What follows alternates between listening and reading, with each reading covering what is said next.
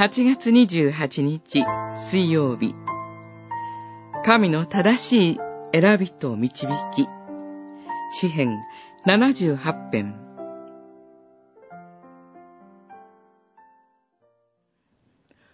私の民よ、私の教えを聞き、私の口の言葉に耳を傾けよ。子孫に隠さず、後の世代に語り継ごう。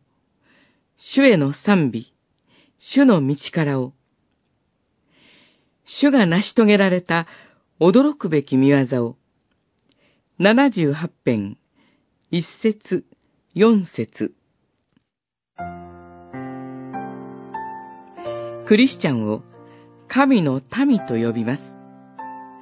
しかし、神にとって私たちはどんな存在でしょうか神の目には、人間は肉に過ぎず、過ぎて、再び帰らない風である、と表現されています。全く期待できない、欲望のままに赴く存在そのものです。人間に全く期待できないので、神は憐れみ深く、罪をあがなわれる。彼らを滅ぼすことなく、繰り返し怒りを鎮め、憤りを尽くされることはなかった、と言われます。神の基準を満たして、神の民になれる者は、この世には一人もいません。しかし一節で、なぜ私の民よと呼ばれるのでしょうか。神ご自身が神の民を選ぶからです。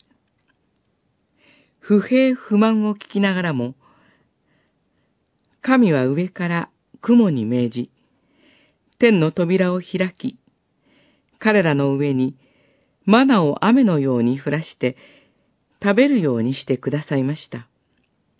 彼らがどれほど神に逆らったかに関係なくです。ですから、詩人は神の導きを賛美します。たとえ不従順であっても、足りないままでも、神は必ず正しい道に選びの民を導いてくださいます。神を伝え、賛美するまで導いてくださるのです。